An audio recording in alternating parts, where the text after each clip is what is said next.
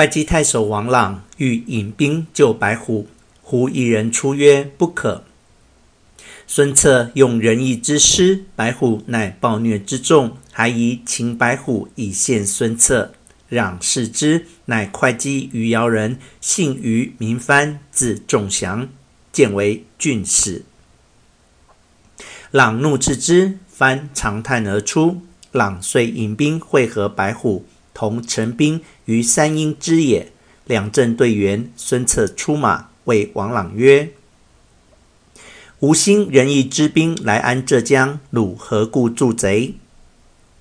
朗骂曰：“汝贪心不足，既得吴郡，而又强并无界。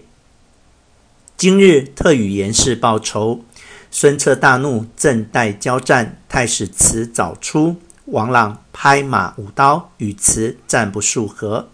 朗将周兴杀出助阵，孙策阵中黄盖飞马接住周兴交锋，两下鼓声大震，互相鏖战。忽王朗阵后先乱，一彪军从背后抄来，朗大惊，即回马来迎。原来是周瑜与陈普引军刺斜杀来，前后夹攻。王朗寡不敌众，与白虎、周兴杀条血路，走入城中，拽起吊桥，坚壁城门。孙策大军趁势赶到城下，分布众军四门攻打。王朗在城中见孙策攻城甚急，欲再出兵，决一死战。言白虎曰：“孙策兵势甚大，足下以深沟高垒，坚壁勿出，不消一月，彼军粮尽，自然退走。那时趁虚掩之，可不战而破也。”朗依其意，乃固守会稽城而不出。孙策一连攻了数日，不能成功，乃与众将计议。孙景曰：“王朗复固守城，难可卒拔。会稽钱粮大半屯于茶毒，其地离此数十里，莫若以兵先据其内，所谓攻其无备，出其不意也。”策大喜曰：“叔父妙计，逐破贼人矣。”即下令于各门拦火，虚张旗号，设为疑兵，连夜策围南去。周瑜进曰：“主公大兵一起，王朗必然出城来赶，可用骑兵胜之。”策曰：“吾今准备了，取城只在今夜。”遂令军马起行。却说王朗闻报，孙策军马退去，自引众人来敌楼上观望。见城下烟火并起，旌旗不杂，心下迟疑。周兴曰：“孙策走矣，特设此计以疑我耳，可出兵袭之。”严白虎曰：“孙策此去，莫非要去查毒？我令步兵与周将军追之。”朗曰：“查毒是我屯粮之所，正需提防。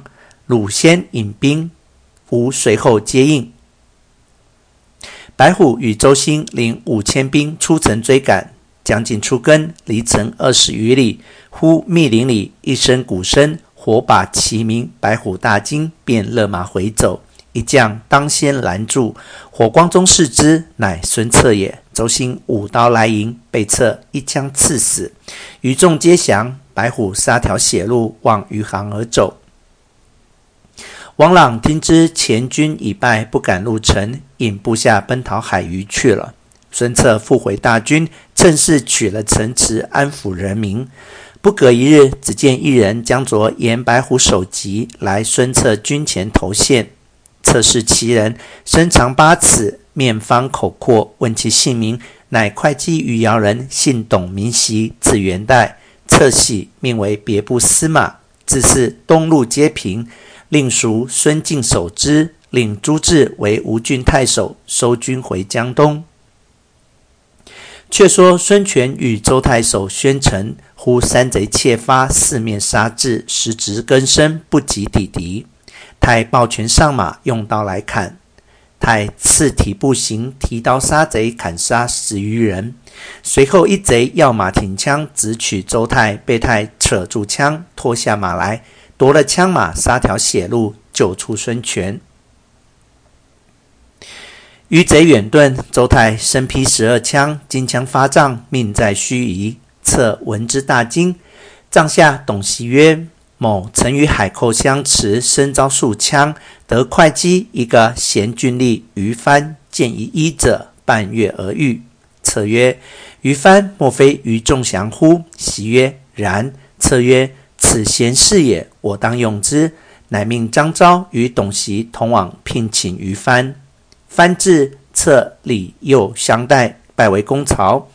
因言及求医之意，蕃曰：“此人乃沛国谯郡人，姓华名陀，字元化，真当世之神医也。当引之来见。”不一日，引至，策见其人，童颜鹤发，飘然有出世之姿，乃代为上宾，请示周太仓。陀曰：“此亦是耳。”投之以药，一月而愈，策大喜。后谢华佗，遂进兵。杀除山贼，江南皆平。孙策分拨将士，守把各处隘口，一面写表深奏朝廷，一面结交曹操，一面使人自书与袁术取一喜。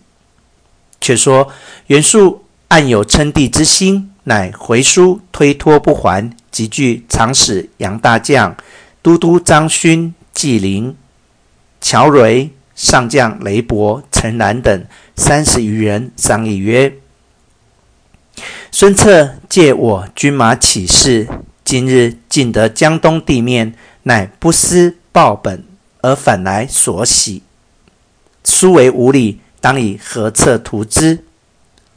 长史杨大将曰：“孙策据长江之险，兵精粮广，未可图也。今当先伐刘备。”以报前日无故相攻之恨，然后图取孙策未迟。某献一计，使备即日就擒。正是不去江东图虎豹，却来徐郡动蛟龙。不知其计若何？且听下文分解。